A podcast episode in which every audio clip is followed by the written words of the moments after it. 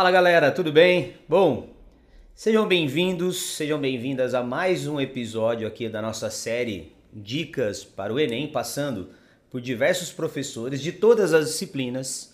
Eu sou o Kim, um dos coordenadores do ESAG, e neste episódio convidamos o professor Gabriel, professor de Filosofia e Sociologia, da aula no ESAG da Vila Mariana, no ESAG de Genópolis e no ESAG Online. Perfeito. Certo? Isso mesmo. Bom, Gabriel, seja bem-vindo.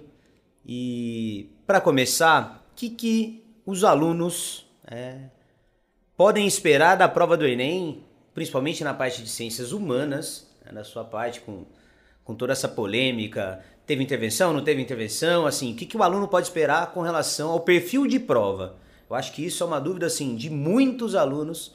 Isso vira e mexe, aparece em todas as coordenações aí de todas as unidades do ESAG. O que, que você tem para dizer para gente? Bom, então só agradecer aqui a chance de estar com você hoje.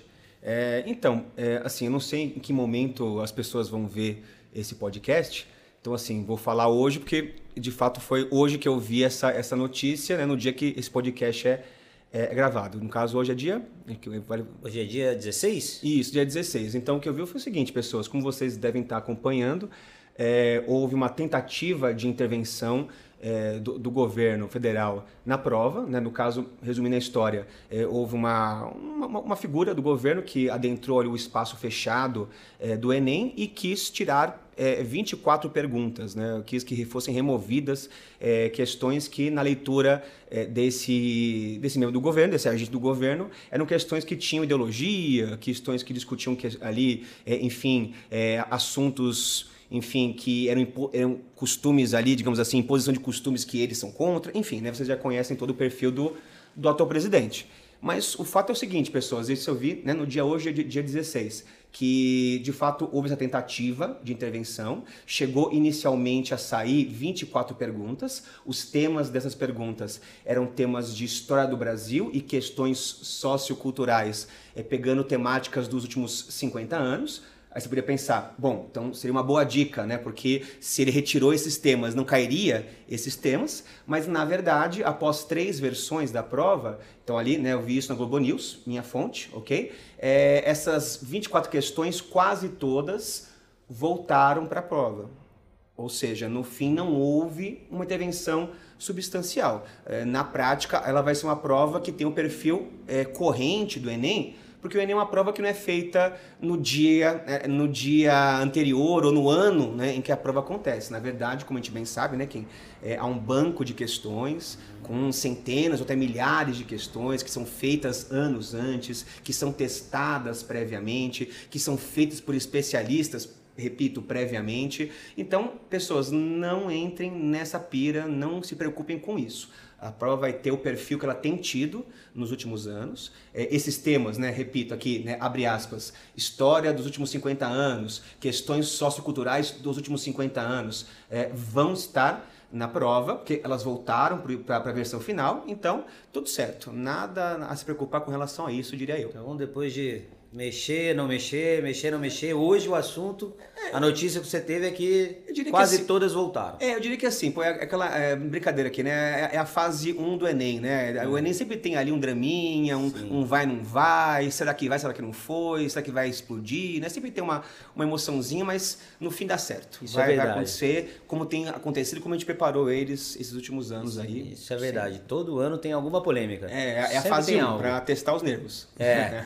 E, e, você bem falou, me fez lembrar assim, como que é, para os vestibulares tradicionais de São Paulo, né, o aluno não fica, claro, ansioso, né, ansiosa como um todo, mas quando chega o Enem e envolve assim tanta polêmica e todo ano tem alguma polêmica, não sei se é pelo tamanho do, do, do processo seletivo em si, mas sempre aumenta até a ansiedade. Foi bom ter você falar isso que talvez eles fiquem menos ansiosos. É, eu acho que assim, os nossos nossas questões com a prova são as questões de, de um estudante, né? De conhecer o perfil da prova, né? De saber o que as questões vão exigir da gente, de como abordar diferentes tipos de questão, de saber ali mais o perfil, né? No caso aqui, é, que eu vou comentar duas disciplinas, né? Conhecer o perfil mais ali próprio de sociologia, o perfil mais próprio de filosofia e, claro, como você falou, né? Controlar a ansiedade, leva chocolate, eu sempre recomendo isso, né? Eu sei que não é muito, muito clínico, mas eu acho que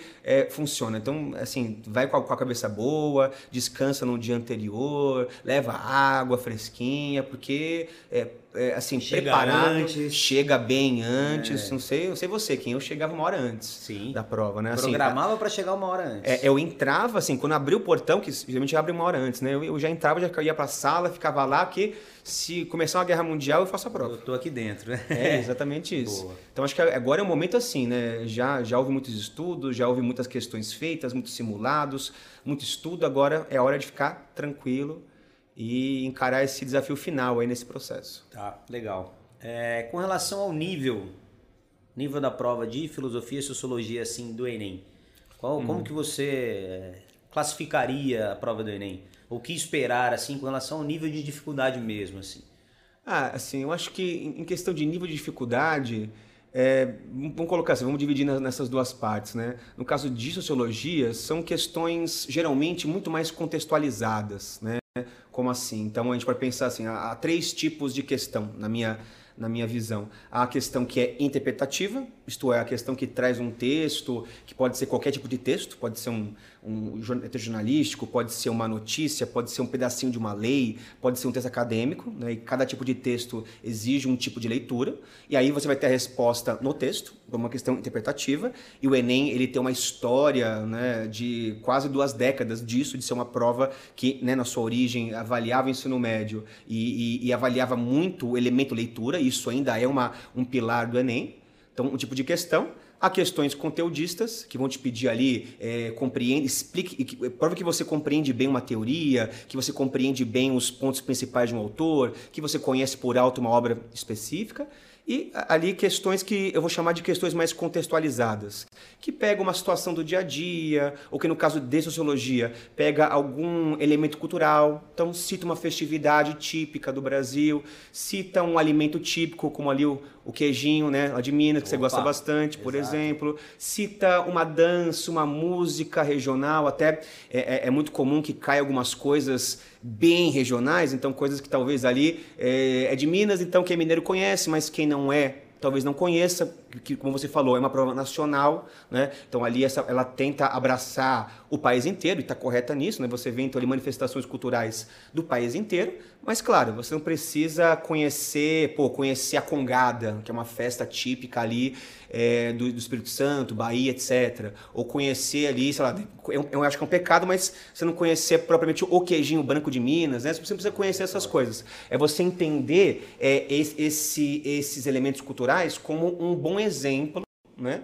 é, de patrimônio cultural, né? e aí discutir o conceito de patrimônio cultural, né? como no caso aqui o patrimônio imaterial, saber diferenciar patrimônio imaterial de material, do arquitetônico, e aquilo que é puramente simbólico, como um alimento, uma festividade, uma dança e etc. Né? Então ali você vai encontrar questões em sociologia pegando um contexto do dia a dia brasileiro, né? E te pedindo que você compreenda o que é aquilo, por que aquilo é importante, por que aquilo deve ser preservado, entender elementos brasileiros como elementos que são sempre muito sincréticos, isto é, tudo muito misturado, então nossa cultura ela vai ter muita influência indígena, influência africana, das várias origens indígenas e africanas que o Brasil tem, também ali a influência portuguesa, com ela católica, mas também imigrantes. Então, você reconhecer as manifestações brasileiras como diversas, né, e entender, como está na Constituição, que a diversidade é um valor brasileiro e tratar como tal na questão questão. E, claro, saber ali, por exemplo, identificar é, um olhar que é preconceituoso, uma questão que levanta um problema cultural dessa ordem. Então, ali, questões que pegam preconceitos contra é, religião de matriz africana, é, que, que, ali pegam, por exemplo, é, é, algum tipo de estigma né, que busca marcar de forma negativa é, manifestações religiosas e culturais de origem indígena e ou africana. Então, sociologia, eu acho que a dificuldade é muito mais essa, de você conseguir é, ali relacionar teoria com o contexto, né, com o exemplo de manifestação cultural que vai aparecer ali.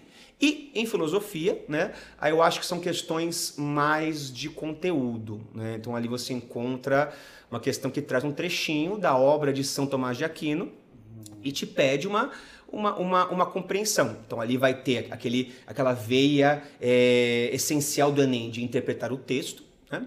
mas vai te exigir, acho que filosofia exige mais. Eu diria que com certeza, né, que filosofia exige mais conteúdo do que sociologia. Então, filosofia você vai ter que lembrar ali do que mais ou menos ali quem era São Tomás de Aquino, né? Ali lembrar mais ou menos o que ele discutia, as influências dele. Então, até a gente pensar assim num, num estudo para filosofia, como você sabe que são muitos autores, né? Então até eu estava vendo isso esses dias ali, né?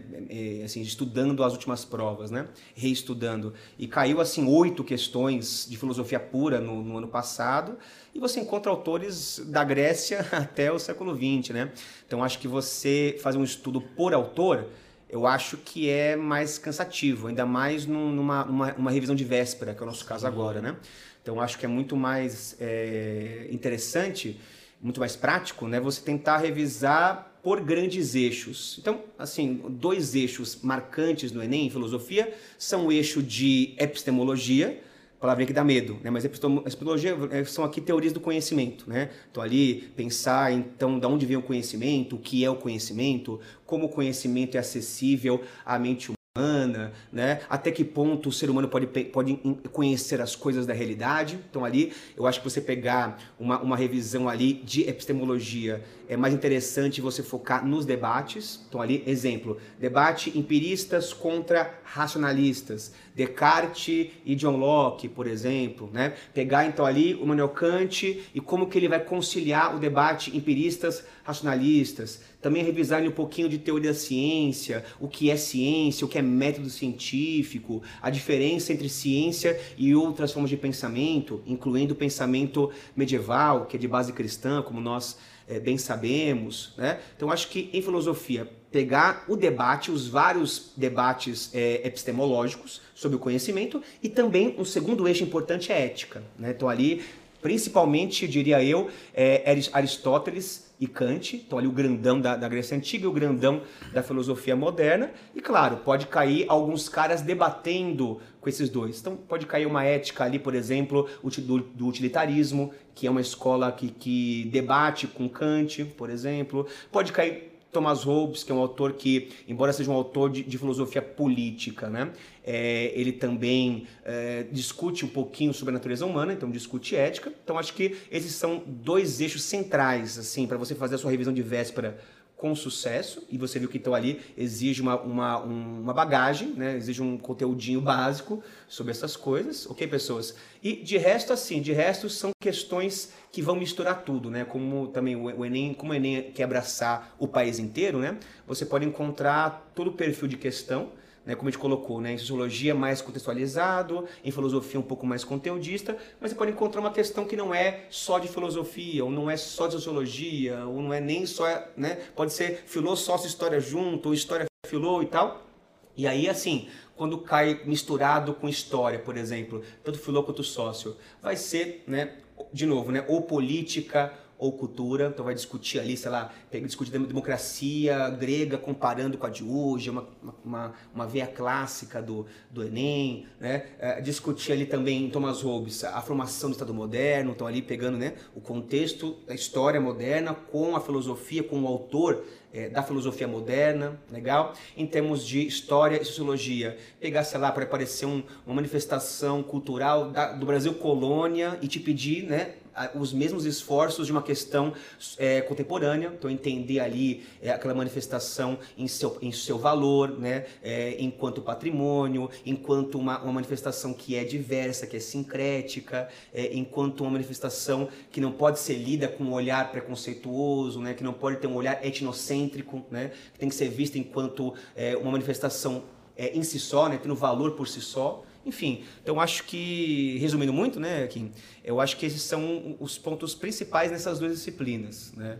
É você ali revisar cultura, é a palavrinha-chave no Enem para Sociologia é cultura, embora cultura, eu sei, é muita coisa, mas aí você ter essa, essa boa, até né, você ser alguém que vê vê notícias, alguém que então ali é, vê ali manifestações, você vê assim em noticiários, né, manifestações culturais, exemplo, lá, começou Paritins no norte do Brasil, por exemplo, começou a Congada no Espírito Santo. Se você for essa pessoa que acompanha, né, é, e calma, se não acompanha também não é um problema, mas se você é essa pessoa que tem esse, esse olhar para a cultura, você está feito na prova, né? E em filosofia, pegar essa sua bagagem, pegar os debates e com calma, né? O Enem é uma prova de fôlego, né? Uma prova que tem muita leitura, então vai... É cansativo. É, é, ela é, é, porque assim, né? Na, na, faculdade, né, que a gente dizia assim, né? Quando a gente tinha que, tinha que ler um livro para uma aula, para uma prova, né? A gente dizia assim, ah, o livro tem 500 páginas, é um livro de fôlego, né? Porque para você ler, você tem que né, ter, ter fôlego, né? O Enem te obriga a ler quase um livro, né? Vamos dizer assim, quase uma, um, um pequeno livro em cinco horas, correndo, mudando de temas bruscamente de uma questão para outra, né?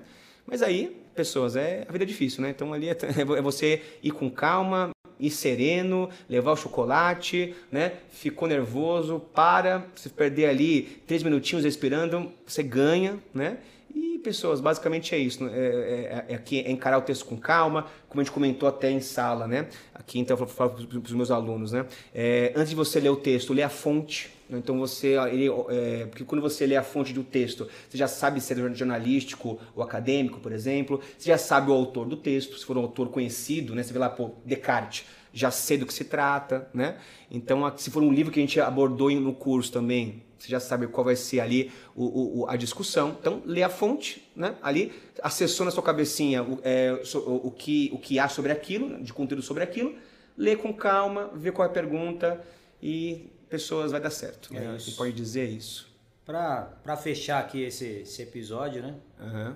Quer desejar um, uma boa sorte para os alunos do ESAG, para todos os alunos, enfim. Claro, pessoas. Então, gente, ó, como eu falei, agora, assim, é, é, não tem muito mais do que você fazer em termos de estudo, nem é saudável que você, ah, eu vou, ó, eu vou, eu vou estudar aqui as, eu vou, lá, as últimas 24 horas do, do, do antes da vou prova. Vou fazer um viradão do estudo. Vou fazer um corujão, é. vou fazer três redações, fazer 100 questões de matemática, no caso, né, na semana de, de exatas né? Se, se, for, se for alguém que está na berlinda, né? Não te salva, né? E se você já está ali é, em cima dos cascos, também não acrescenta muito. Então agora, pessoas, é uma hora de você realmente é, pensar na parte anímica, né? De você então focar na parte mental, de, de concentração, de respiração, entendeu? De fato, buscar um otimismozinho, né? Porque se você chegar derrotado você vai ser derrotado, então ir para a prova com, com, confiança, você construiu né, nesse ano todo